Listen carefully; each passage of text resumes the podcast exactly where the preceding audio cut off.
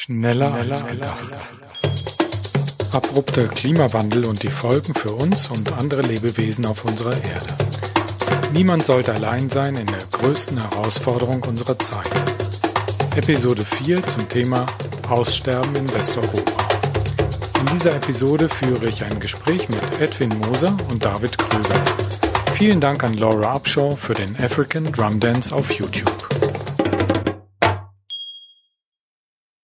Welche Resonanz findet die Hiobsbotschaft vom schnellen Klimawandel und Aussterben der Menschheit in Westeuropa? In dieser Episode von Schneller als gedacht habe ich das Glück, mit zwei der Hauptorganisatoren von Guy McPhersons Europatour zu sprechen, mit Edwin Moser aus Zürich und David Krüger aus Hamburg. Vor genau einem Jahr hat Professor Guy McPherson seine Thesen zu abruptem Klimawandel und baldigem Aussterben der Menschheit einem breiten Publikum in Europa zugänglich gemacht.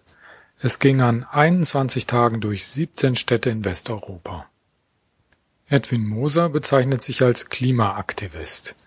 Er war früher Kundenberater bei einer internationalen Großbank.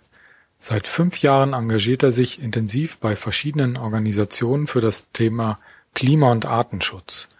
Edwin ist weiterhin engagiert, große Wissenschaftler und Denker nach Europa zu bringen. Ende April 2016 wird beispielsweise Paul Ehrlich in der Schweiz einen Vortrag halten. Er ist sich bewusst, dass wir vor dramatischen Veränderungen stehen und dass das Thema abrupter Klimawandel und Massensterben viel mehr in das öffentliche Interesse rücken müssen, dass wir bereits mittendrin stecken. David ist freiberuflicher Kommunikationsdesigner und beschäftigt sich seit seinem 21. Lebensjahr mit den grundsätzlichen Fragen unseres Daseins und den Ursachen der Probleme, die wir heute umso intensiver zu spüren bekommen. Da das Berufliche ihm genügend Freiraum gibt, war und ist stets Zeit, sich der Recherche, aber auch aktiver Netzwerkarbeit hinzugeben. So engagiert er sich in verschiedenen Projekten, unter anderem Permakultur und Baumpflanzaktionen. Er selbst bezeichnet sich als Zivilisationskritiker und Ursachenforscher. Mit David hatte ich in der letzten Episode über unsere persönlichen Hintergründe, auf die diese Themen abrupter Klimawandel und Untergang unserer Zivilisation gefallen sind, gesprochen. Mit Edwin Moser setzen wir gewissermaßen dieses Gespräch fort und vertiefen unsere Erfahrungen bei der Tour von McPherson. Welche Resonanz hat diese Thematik im deutschsprachigen Teil von Westeuropa gefunden? Professor Guy McPherson ist emeritierter Biologieprofessor der University of Arizona mit den Schwerpunkten Umweltschutz und Evolutionsbiologie. Jahrzehntelang musste er beim Thema Klimawandel feststellen, dass die pessimistischsten Prognosen immer wieder von der Realität überholt wurden. In der Arktis tickt mit der exponentiellen Freisetzung von Methan eine Zeitbombe dies ist einer von vielen Feedback-Kreisläufen, die sich selber beschleunigen und zu einer exponentiellen globalen Erwärmung führen. Schon in ein oder zwei Jahrzehnten kann dies zu einem Verlust des menschlichen Habitats und damit zum Aussterben unserer Spezies führen. Mit dieser niederschmetternden Botschaft lässt es Guy aber nicht bewenden. Das Leben ist ohnehin endlich. Daher sollten wir uns besinnen auf das, was wirklich zählt, das tun, was wir lieben und lieben, was wir tun. Und mehr Zeit mit den Menschen verbringen, die uns am Herzen liegen. Für einen Einstieg in diese Thematik empfehle ich den Vortrag von Guy McPherson in Hamburg anzusehen, der simultan ins Deutsch übersetzt wurde. Links und weitere Hinweise finden Sie in den Show Notes auf der Seite xwer.de slash schneller als gedacht ein Wort. Oder kürzer xwer slash sag. Ich freue mich nun, eine kurze Grußbotschaft von Guy McPherson präsentieren zu können. Dann starten wir mit unserem Gespräch. Ich grüße euch, Gentlemen. Schwer zu glauben, dass ein Jahr vergangen ist seit der turbulenten Tour durch Westeuropa. Ich schätze sehr, was ihr drei getan habt, um eine aufregende und fruchtbare Tour möglich zu machen. Wiederholen wir es wieder einmal. Es ist offenkundig an diesem Punkt, dass der abrupte Klimawandel unterwegs ist. Gemäß NASA-Daten hat es 265 Jahre der industriellen Revolution gedauert, die globale Durchschnittstemperatur auf der Erde ein Grad Celsius anzuheben. Und dann zwischen Oktober 2015 und März 2016 hat es weitere wenige Monate gebraucht, die globale Durchschnittstemperatur um weitere 0,57 Grad Celsius zu steigern. Wenn das keine exponentielle Veränderung ist, dann verstehe ich den Begriff nicht. Cheers, Gentlemen, und danke für die Gelegenheit, die ich mit euch allen gehabt habe. Vor genau einem Jahr war Guy McPherson auf einer Europatour. Dadurch wurde erstmalig das Thema abrupter Klimawandel und baldiges Aussterben der Menschheit einem breiten Publikum in Europa live zugänglich gemacht. Danke Guy für die Grußbotschaft, die wir eben hören konnten. Ich freue mich besonders mit den Hauptorganisatoren dieser Tour, Edwin und David, nun ein Gespräch führen zu können. Hallo, ihr beiden. Hallo zusammen. Hallo oder mit äh, Guys Worten aus seiner Grußbotschaft Gentlemen. Auf den Tag genau vor einem Jahr haben wir drei beziehungsweise vier mit Guy uns in Hamburg getroffen. David und ich konnten in der letzten Episode etwas zu unserem Hintergrund, auf den dieses Thema Klimawandel und Aussterben vielen sagen. Wie war das bei dir, Edwin? Wie bist du mit Guy und seinen Thesen in Kontakt gekommen? Wie waren deine emotionalen Reaktionen? Ja, da muss ich vielleicht ein klein bisschen ausholen. Äh, ich erinnere mich, es war im Jahre 2010, dass ich durch die Stadt lief, hier in Zürich, und eins von diesen Gratismagazinen in die Hand nahm. Und da war die Schlagzeile, naht das Ende der Menschheit. Mhm. Und da dachte ich, wow, das äh, klingt interessant was kann das sein? Ähm, und habe den Artikel gelesen. Äh, die haben sich darauf bezogen, auf ein Interview mit Frank Fenner, einem äh, sehr renommierten Wissenschaftler, australischen Wissenschaftler, der kurz vor seinem Tode mit 96 Jahren noch dieses Interview gegeben hat ähm, und darin die These aufgestellt hat, dass der Klimawandel und die Überbevölkerung die Menschheit bis in 100 Jahren äh, zum Aussterben bringen wird. Und da war ich wirklich geschockt. Ich konnte mir das nicht vorstellen und habe mich dann da eben sehr stark eingelesen, habe geschaut, was ist das für ein Mann, der das sagt. Weil ich habe festgestellt, die letzten Jahre, es kommt immer sehr drauf an, wer was sagt, was hat der für einen Hintergrund, was hat der für eine Motivation. Und äh, dieser Frank Spanner, der ist also unheimlich renommiert, hat die Kaninchenplage in Australien bekämpft, die Pocken äh, geholfen aus, sterben zu lassen. Also wenn der sowas sagt, dann hat es schon Gewicht. Ähm, und daraufhin habe ich mich sehr stark mit diesem Thema dann auch, ähm, habe ich dieses Thema sehr stark angeschaut, habe mich auf Facebook mit verschiedenen Gruppen verbunden, mit dem Thema Kollaps mich ein bisschen eingelesen und irgendwann kommt man natürlich dann automatisch auf Guy McPherson, der ja unheimlich äh, tolle Vorträge macht, die habe ich mir auf YouTube angeschaut. Äh, es gab einen Film über ihn, dieser Film heißt Somewhere in New Mexico Before the End of Time. Äh, den habe ich mir dann besorgt, den haben wir dann hier in Zürich gezeigt und haben damals, so ungefähr vor drei Jahren, äh, auch Guy McPherson kontaktiert, ob wir ihn dann auch interviewen können online nach dem Film. Hat er dann spontan zugesagt und so war dann der Erstkontakt da. Und äh, ja, irgendwo fand ich es eben so spannend, dass ich gesagt habe, diesen Mann müssen wir eigentlich mal nach Europa bringen. Wir sind hier äh, ein Verein, ein Umweltverein, den ich vor ein paar Jahren gegründet habe, um diese Botschaft des Klimawandels, des Artensterbens und diese Themen äh, stärker zu verbreiten äh, und wollten jetzt aber nicht jemanden aus USA herfliegen lassen für einen Vortrag oder für ja. zwei, drei Vorträge. Und somit ist dann eben die Idee entstanden, ja, wenn er kommt, dann könnten wir vielleicht eine europäische Tour organisieren. Per Facebook lässt sich so, was wir heute machen, haben dann Guy dementsprechend kontaktiert, wann es gehen würde und haben so dann diese Termine aufgesetzt. Und am Schluss hat es dann ganz gut ausgesehen, dass wir doch plötzlich äh, aus sieben Ländern Interesse hatten, insgesamt über 20 Veranstaltungen durchführen konnten, und ich glaube, Guy wirklich eine sehr spannende Europatour präsentieren konnten und wir natürlich dann mit ihm ein ganz tolles Thema hier nach Europa gebracht haben. Ja, bei mir war das so, dass ich das noch gar nicht mitgekriegt hatte, dass sich andere da schon ähm, um eine Organisation einer Europatour bemühen.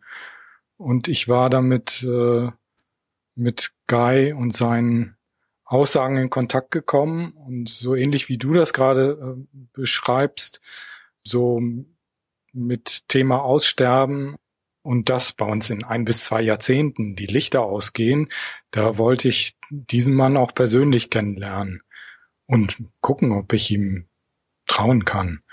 Und äh, habe einfach ihn mal eingeladen, dass wenn er in Europa vorbeikommt, äh, auch nach Münster kommen mag. Also er hat das ja dann großzügig angeboten, dann äh, for free, wenn er, wenn ihm Reisekosten und Unterkunft, Verpflegung gestellt werden, dann ähm, auch Vorträge zu machen. Und dann stellte ich fest, dass da ja schon bei euch beiden ja schon irgendwie eine größere Europatour in Planung ist und äh, dann ging das auch ziemlich schnell. Du, du hast ja auch schon ein bisschen was gesagt zu deinen Motivationen, dann auch den kennenzulernen. Was hat dich motiviert, dann so ein, so ein, ja, so eine große Tour daraus zu machen, dich so da reinzustürzen, Edwin? Ja, das war natürlich im Voraus so nicht geplant. Es war schon irgendwo reizvoll, das europäisch aus ähm, zu organisieren. Und wir mussten dann auch erstmal schauen, wir haben da mehrere Aufrufe auch mit Sky gemacht über Facebook, eine Seite eingerichtet, European Tour und haben mal geschaut, wo gibt's Interesse, welche Städte wären äh, denn interessant. Da, relativ früh kam ja auch dann David dazu, was natürlich super war. David war unheimlich stark jetzt mit der Internetpräsenz, mit dem Aufbau und so weiter. Wir hatten Interesse eben aus Großbritannien. Ähm, dann hatte ich persönlich eben Kontakte in verschiedene Städte, die ich natürlich dann auch angezapft habe. Wir haben versucht, über Greenpeace äh, oder andere Organisationen zu lancieren, was eigentlich dann nicht möglich war. Denen hat das Thema Hoffnung äh, gefehlt. Mhm. Das heißt, wir mussten eher vor allem über private Kontakte gehen. Und irgendwie war es dann eben so, naja, okay, hier hätten wir noch eine Lücke. Äh, wie kommen wir jetzt von Amsterdam, äh, wie kommen wir jetzt von London nach Berlin? Aha, vielleicht über Amsterdam, vielleicht über Münster. In Münster, wen können wir da kontaktieren? Irgendwie sind wir dann auf dich gekommen oder du auf uns, was natürlich dann auch toll war. Und es musste halt für uns so dieser Effizienzgedanke, möglichst viel zu erreichen in drei Wochen, der stand relativ hoch, zum einen äh, aus Umweltgründen, aber wir wollten natürlich auch Guy so gut wie möglich nutzen. Guy hat uns auch am Telefon gesagt, all no problem, wir können also bis zu zwei Vorträge machen am Tag und das macht er sehr gut und so weiter. Und dann waren wir natürlich motiviert, hey, wir, wir knallen das Ding voll und wo wir können, dann machen wir noch einen Vortrag. Ja, und gestern, genau vor einem Jahr, war er dann in, in Münster. Und das war schon nicht so einfach, hier äh, Leute dafür zu begeistern. Ich bin da auch im Vorfeld ziemlich auf Widerstände gestoßen. Leute, die damit eigentlich gar nichts zu tun haben wollten oder auch äh, nicht öffentlich damit in Zusammenhang gebracht werden wollen bei so einer Organisation oder Werbung. Aber wir hatten am Ende so eine Gruppe von 25 Leuten insgesamt und wirklich eine gute Präsentation und eine große intensive Gesprächsrunde. Und dann habe ich Guy noch eben vor, genau vor einem Jahr nach Hamburg begleitet. Da haben wir uns ja dann auch getroffen und da so die Hamburg-Präsentation, die hast du, David, mit einem Stab von Leuten ja auch intensiv vorbereitet. Und ihr habt dann noch was ganz anderes auf die Beine gestellt. Wie ist das für dich gelaufen? Also insgesamt war die Veranstaltung in Hamburg für mich ein großes Spektakel und ich habe äh, mir auch gesagt, ich, wenn ich das mache, dann mache ich es richtig. Das war so die Messlatte, die ich mir gesetzt habe, so dass wir erstens halt durch ein paar Sponsoren, die dankenswerterweise die Sache mitfinanziert haben, einen relativ großen Raum kriegen konnten und äh, wir hatten, glaube ich, in Hamburg um die 140 Besucher äh, und zeitgleich diese simultane Übersetzung ins Deutsche mit äh, Funkkopfhörern. Das war eine kostspielige Angelegenheit, aber das haben wir auch für die Nachwelt dann aufgehoben, dass wir das als Video auch veröffentlicht haben. Ich fand's großartig. Natürlich hat's, äh, wir haben halt auch versucht in Hamburg diese Schenkökonomie durchzuführen. Also wir haben keinen Eintritt genommen und hatten gedacht, dass wir das über die Spenden wieder reinholen. Ähm, hatten auch Getränke und Essen sozusagen gegen Spende gratis äh, abgegeben. Das kam dann, da kam dann nicht so viel rüber wie gewünscht. Aber insgesamt war es für mich ein, ein, ein voller Erfolg und äh, ich bin dankbar für die Erfahrung, die wir an dem Abend gemacht haben. Ähm, es war alles sehr aufregend und halt sehr groß und vor allen Dingen aber auch die, die Zeit danach, die Tour, die äh, Edwin und äh, ich dann beziehungsweise mit meiner Frau zusammen auch noch begleitet haben. Das war ein, ja, ein sehr abgefahrenes Erlebnis sozusagen. Ja, es ging ja, ja dann. Schöne, ja? Entschuldigung, ich wollte kurz einhaken. Das Schöne war wirklich, wie sich dann doch das eine zum anderen ergeben hat. Also ähm, gerade, ich habe vorhin schon gesagt, diese Social Media und Web Sachen von David oder auch, wir hatten in Schottland dann mit dem Mike plötzlich jemand, der unser Crowdfunding gepusht hatte. Wir brauchten ja auch Geld. Wir wollten diese Fahrtkosten, den Flug und die Züge und so weiter schon mal abgedeckt haben, damit die einzelnen Events nicht mehr so viel zahlen müssen und eher motiviert sind, sowas zu veranstalten. Äh, und da hat dann doch mit der Zeit sehr viel zusammengepasst und gleichzeitig war jeder einzelne Event war anders, war unterschiedlich. Das war eben dieses Tolle. Das war total spannend zu sehen, wie das irgendwo umgesetzt wird und was dort rüberkommt und dort rüberkommt. Also ihr in Münster, ihr habt wahrscheinlich eine der tiefsten Veranstaltungen gehabt, was so eine sehr intensive Erfahrung ist. In ja. Hamburg wahrscheinlich die Größe zum Beispiel. Ja. Ja, es ging ja dann noch weiter durch große Städte, Wien, Salzburg, München, Zürich, später noch London, Reykjavik. Einige von den Veranstaltungen habt ihr ja auch noch mitbesucht und geil begleitet. Könnt ihr noch ein, mal ein paar Highlights noch von der Tour zumindest erzählen? Also ganz zu Anfang die ganze die ganze Tour ab äh, Hamburg bis nach äh, Genf äh, war für mich ein einziges Highlight. Also es war ein intensives, wirklich unglaubliches Erlebnis. Wir hatten von Höhen bis Tiefen alles alles Mögliche durch. Im, von den unterschiedlichsten äh, Räumlichkeiten, aber immer mit einer ganz großen Herzlichkeit unter den Menschen. Es war halt wirklich, wir haben ja äh, eigentlich größtenteils äh, sind wir privat untergekommen und äh, sind dann im Tross von insgesamt ja äh, fünf Leute waren wir, ne? Unterwegs gewesen. Also das war, äh, ich weiß nicht, Edwin, fällt dir spontan jetzt irgendein Highlight ein oder wie ist deine, deine allgemeine Meinung zu der, zu der Reise? Wir haben ja eigentlich den, du bist ja auch ab Hamburg eingestiegen, ne? Ja, Hamburg war wirklich für mich schon eine ganz tolle Sache, weil das so groß war, so professionell, so viele Helfer. Dann nach Berlin gingen wir, da wussten wir nicht, was uns erwartet. Wir hatten dort keinen richtigen Verantwortlichen gefunden, sondern haben es über so ein Kulturhaus gemacht, die sich dann äh, selber gar nicht so verantwortlich gefühlt haben. Das hat man dann gemerkt, war trotzdem eine gelungene Veranstaltung dort, wie wir dann weitergingen nach Wien da waren wir plötzlich in einem ganz tollen Saal, so ein Wirtschaftsmuseum. Mhm. War nicht ganz so voll, wie wir uns das gewünscht hatten, aber trotzdem sehr repräsentativ. Und dann kommen wir nach Salzburg und plötzlich finden wir uns in einem Altenheim wieder. das war, ja auch. war total skurril, das war total lustig, aber mit dem Robert Lachour, mit, auch mit so einem herzlichen Menschen, der sich da wochenlang hatte er sich bemüht, die Leute zu erreichen in Salzburg. Er hat uns bei der Stadt, der hat uns eine Stadttour geliefert und hat uns da noch gezeigt, wo er überall die Flyer aufgehängt hat und so weiter. Also das war fantastisch. Und äh, ich erinnere mich auch sehr gern an München. Wir kamen dahin, der Erich Kage, ich kannte ihn von einem Klimaseminar in Istanbul. Ich hatte ein mhm. Jahr vorher bei Al Gore so Climate Reality Training gemacht, ein Wochenende. Da habe ich den Erich Kager kennengelernt, den habe ich dann kontaktiert, weil ich in München niemand gefunden habe.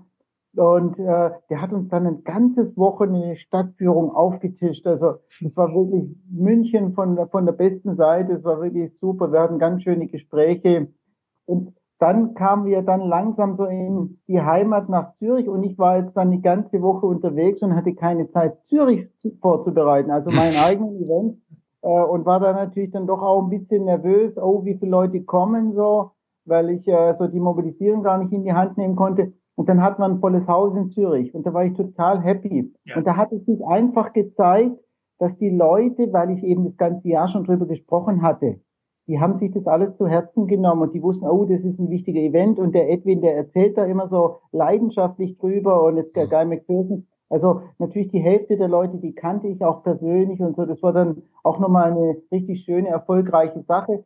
Und danach gingen wir dann nach Lausanne und da kam dann der absolute Knaller über auch eine Dame, die hatte ich im Zug kennengelernt, eine Amerikanerin. Ich habe ja ein halbes Jahr nur von Guy McPherson gesprochen. Und der hatte ich erzählt, Guy McPherson kommt nach Europa und so weiter. Wir sind dann in Zürich und äh, dann sagt er, oh, da bin ich im Urlaub, da kann ich nicht kommen, hätte ich, hätte mich interessiert und so weiter. Und plötzlich kontaktiert mich eine Freundin von ihr, weil sie sie erzählt hatte aus Lausanne, ja, wir präsentieren doch gar nicht Fürsten, sie hätten eben auch Interesse. Äh, und die mhm. Margaret hat dann zwei Events in Lausanne organisiert, so High Quality, sehr hohes Niveau in einem Landhaus mit toller Versorgung, mit Filmteam, äh, mit wirklich hochrangigen Leuten, das eine. Und das andere war dann bei, äh, bei ihrem Mann, der Head of Philip Morris ist. Mhm. Und da haben wir dann, ich habe Guy zuerst noch gefragt, du, ist es in Ordnung? Das ist ja wirklich äh, ein Industriebetrieb, der nicht gerade das beste Image hat, diese internationale Zigarettenfirma, ob er dort auch auftreten kann. Da sagt er, whoever wants to hear my message, I, I will do it. Und dann sind wir eben nach, nach Lausanne und haben dort auch noch äh, eine Präsentation gehalten, wirklich ein, ein, ein Headquarter vom Feinsten mit einem riesigen Vortragssaal. Und dieser Manager, ein ganz netter Mensch, ein Grieche, hat dann sein ganzes Europateam zusammengetrommelt, die sich dann diese Message von Guy angehört haben. Das war wirklich äh, eine, eine sehr beeindruckende Sache. Äh, sie durften selber da auch nicht rauchen. Das sind natürlich alles Raucher. Wer da aufsteigen will, muss wahrscheinlich Raucher sein. Aber so die Hälfte hat E-Zigaretten geraucht und die andere Hälfte der Manager, die haben schon sehr aufmerksam, aufmerksam zugehört, aber die haben ihre eigenen Zigaretten in der Zeit gedreht. Das habe ich mir noch so ein bisschen in Erinnerung von diesem Vortrag. Aber noch spannender waren auch die Fragen von diesen Managern, die alle wahrscheinlich eine halbe Million verdienen im Jahr. Die Fragen waren dann tatsächlich nicht mal so business-related. Ja, die, die Mehrzahl der Fragen war wirklich, um, so guy, does it matter? Should I go to work tomorrow again? Um, if I hear your scenario. Und das, das waren dann wirklich so Diskussionen, die man dort nicht erwartet hat. Also von dem her war diese Tour wirklich so sehr, sehr, sehr, sehr spannend, weil es sehr unterschiedlich war und äh, einfach unheimlich viele nette Kontakte zusammengebracht hat. Skurrile Leute, spannende Leute, interessante Gespräche und natürlich mit Guy, der, der wirklich zu jedem Thema äh, spannende Sachen zu erzählen hat, so viele Weisheit mit reinpackt, so belesen ist. Das hat wirklich sehr viel Spaß gemacht. Ja, schade, dass ich da nicht mehr dabei sein konnte, so wie du das jetzt erzählst. Jetzt, ja, ähm, nach den ganzen Erfahrungen in den verschiedensten Städten und mit den verschiedensten Leuten und äh, für die wahrscheinlich so diese, diese, ja, dieses Thema Klimawandel wahrscheinlich nicht, aber das so krass auf den Punkt zu kommen und wie sehr das mit ja unserem eigenen Leben, unsere unserer Lebensplanung und dem Thema Sterben und Tod ja auch in Verbindung kommt, damit noch mal ganz anders berührt zu werden. Ich hatte mir erhofft, ähm, nach dieser Veranstaltung zumindest hier in meinem Kreis irgendwie auch andere Interessierte zu haben, die sich äh, da noch weiter darüber austauschen wollen, die vielleicht dann zu treffen, so eine Unterstützergruppe aufmachen wollen. Ähm, hatte das auch mit einer Kontaktliste versucht äh, zu initiieren, aber da kam eigentlich dann auf ein paar Anfragen von mir fast gar keine Resonanz mehr. Also da kam im Grunde genommen nichts zustande eigentlich in dem ganzen vergangenen Jahr. Wie war das bei euch? Oder wie habt ihr da irgendwie was aus den anderen Städten gehört? David? Also ich hatte ja beim letzten Podcast schon kurz erwähnt, bei mir ist jetzt äh, bis auf die Netzwerkkontakte, die ich jeder hatte, jetzt nichts Explizites zu dem Thema äh, daraus hervorgegangen. Für einen selbst hat sich natürlich einiges auch verändert. Also man, man äh, geht anders mit dem, mit dem Leben als solches um wie es in den anderen Städten aussieht. Ähm, also einige Kontakte, gerade durch die Veranstalter, die sind ja auch über Facebook erhalten geblieben. Da liest man sich äh, und kommentiert mal. Ich wüsste jetzt nicht, dass es irgendwie in, über eine Veranstaltung in, in den Städten, wo wir auch zugegen waren, jetzt nochmal ein größeres Netzwerk äh, sich ergeben hat. Oder hast du da was von mitbekommen, Edwin? Also ich weiß, dass es Mike in Schottland sehr intensiv versucht hat. Für ihn hatte diese Support Group eine sehr hohe Priorität, auch bei den Veranstaltungen, ja. hatte das schon propagiert und so weiter und war dann doch auch ein bisschen enttäuscht im Nachhinein. Ich hatte ja noch, noch ein paar Monate lang Kontakt mit ihm, dass es doch nicht so richtig zustande kam. Ähm, da, wo ich aktiv war, war das gar keine so große Priorität mit diesen Support Groups. Ja, aus Gründen, ähm, ja, dass ich es vielleicht selber noch nicht ganz verstanden habe, was eine Support Group genau macht. Ähm, was ich aber sagen kann, ist, dass Guy wirklich einen bleibenden Eindruck hinterlassen hat. Also viele Leute, die damals dort waren, er ist ein Thema, also auch weiterhin. Und das Tolle wirklich an diesen Veranstaltungen war, dass die Leute drüber nachdenken und äh, sich auch noch mal ein bisschen bewusster sind. Was machen sie hier auf dem Planeten in ihren, in ihren Jahren, die sie noch haben? Und ja. von dem her wird es immer mal wieder angesprochen. Ähm, und man weiß natürlich auch, okay, es gibt eine Gemeinschaft und die Leute kennen sich aus, man kann miteinander reden, aber es ist keine organisierte Support Group. Genau, so, so würde ich es auch denken und, und sehen, weil ähm, die, die Information, die, die über Guy rübergekommen ist, die bleibt hängen. Das ist wie mit allen Sachen, die, wenn man sie einmal gehört hat, einen nicht mehr loslassen. Da fällt eine Tür hinter einem zu. Da ist man halt irgendwie aufgeklärter sozusagen. Und äh, nur weil wir jetzt nicht mitkriegen, dass das Thema irgendwie sich offiziell so verbreitet, heißt es nicht, dass es im persönlichen Rahmen halt seine Wellen schlägt. Das, das glaube ich auch. Also nicht umsonst, man sieht es ja auch, wie es generell auch dennoch in den Medien sich anders äh, entwickelt und wie diese Themen auch immer öffentlicher publik werden. Und für die, die das mitgekriegt haben, gerade bei der Tour, äh, wird das wahrscheinlich so ein, so ein zweites Aha-Erlebnis äh, sein, dass man da war, schon äh, vorher und auf einmal dann jetzt über die Medien nochmal sozusagen die Infos kriegt. Ich denke, das ist ein ganz anderer Zugang, den man dann hat zu der Thematik, als wenn man über die Medien halt so eine Information kriegt. Ne?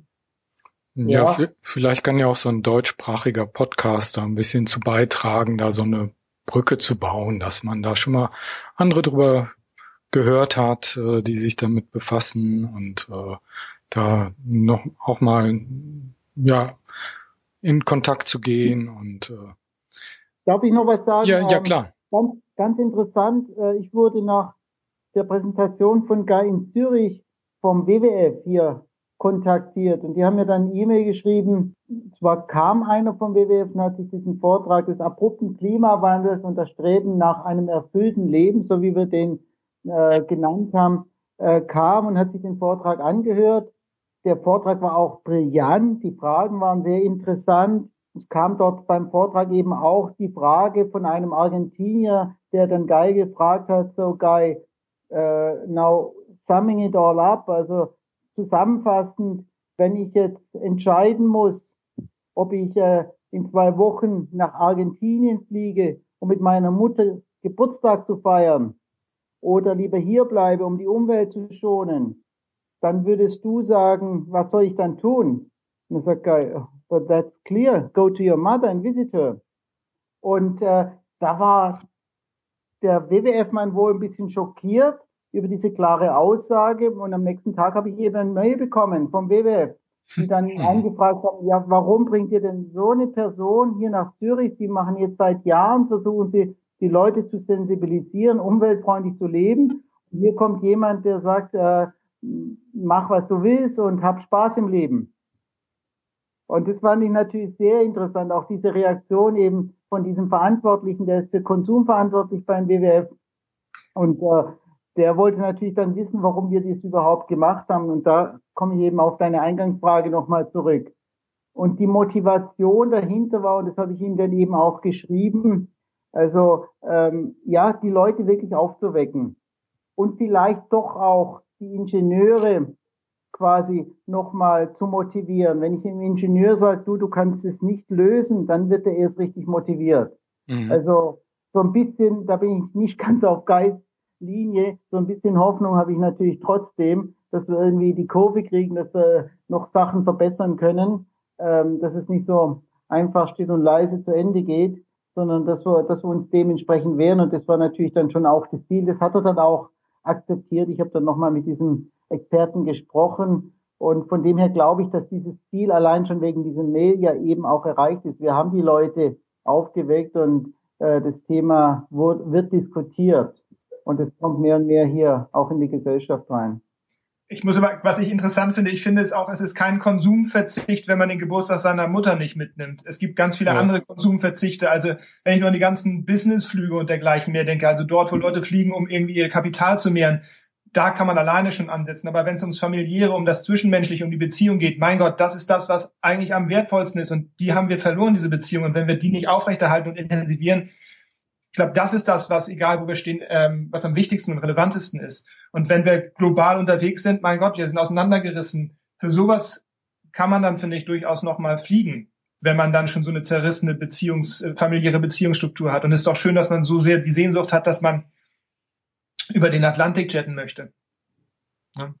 Ja, ich, ich glaube, das ist ja auch, auch eine wichtige Sache, sich wirklich wieder dem Leben zuzuwenden, mit dem Bewusstsein vom Sterben, also äh, Untertitel von Guys und Carolines Buch äh, Living with Death in Mind, äh, mit dem Tod im Bewusstsein äh, leben, also überhaupt damit einen Umgang zu finden, so, ne? Als in der still, stillen Kammer äh, zu sitzen und zu warten, dass einem der Himmel auf den Kopf fällt und die Apokalypse eintritt oder sowas. Ich habe äh, stelle am Schluss gerne meinen Gesprächspartnern die Frage, welchen Rat sie geben können, wie man emotional mit der ganzen Sache umgehen kann und mit den Achterbahnfahrten, die ja häufig auch dabei sind. Ähm, das habe ich David in der letzten Episode schon gefragt. Und was meinst du, Edwin? Also ich glaube, wichtig ist einfach hier, dass man sich den Ratschlag von Gaia auch zu Herzen nimmt. Live the moment ähm, wir werden ja eh sterben. Äh, natürlich ist es tragisch, wenn sehr viele Menschen und natürlich die ganze Tierwelt stirbt und wenn wir relativ schnell sterben und wir sterben, bevor wir alt sind. Das ist alles dramatisch, aber es ändert ja nichts daran, dass wir den Moment leben. Und wir wissen ja sowieso nicht, was die Zukunft bringt. Deshalb äh, fand ich diesen Ratschlag von ihm sehr wichtig. Always look on the bright side of life so wie das Monty Python singt, Enjoy your last chance, enjoy it, it's your last chance anyhow. Also wahrscheinlich kommt nichts danach, wer weiß, jeder hat hier vielleicht seine eigene Theorie, aber ich glaube, der, der beste Ratschlag, den wir haben können, ist, ähm, ja, den Moment zu nutzen, nett miteinander zu sein, respektvoll miteinander umzugehen äh, und, und ja, die Sachen eben zu tun im Leben, die für einen selber sehr wichtig sind und für die Sachen einstehen. Also bei mir persönlich ist es eben auch so, ich hab, war vorher Banker, habe da zehnmal so viel verdient wie jetzt oder fünfmal, hat auch einen fünfmal so hohen Fußabdruck, habe aber auch fünfmal so viel langweilige Menschen um mich gehabt. Und von dem her habe ich festgestellt, ja, kommt wirklich nicht auf diese materiellen Dinge an, sondern ja, solange wir miteinander äh, Spaß haben und es uns gut geht, dann äh, sollten wir das auch nutzen. Oh ja. Vielen Dank, Edwin und David, für dieses nette Gespräch. Und danke auch noch für die ganze Arbeit vor einem Jahr, die Geis Europatour möglich gemacht hat. Ich wünsche mir, dass nun unser Kontakt, den wir jetzt wieder aufgenommen haben, auch noch ein bisschen weiterträgt. Und vielleicht können wir mal ein Treffen im deutschsprachigen Raum andenken. Und sehr, sehr gerne. Ja. Sehr gute Idee, ja. Wunderbar. Und nun aber erstmal Tschüss. Oder wie sagt der Schweizer? Sally. Sally und Tschüss aus Hamburg. Salü. Salü. Schneller, Schneller als gedacht. Vielen Dank an Edwin und David für das Gespräch. An David Korn für seine professionelle Unterstützung an Laura Upshaw für den African Drum Dance auf YouTube. In der nächsten englischen Episode werde ich mit Lisa White über das Leben mit Kindern angesichts weltweiter katastrophaler Entwicklungen sprechen.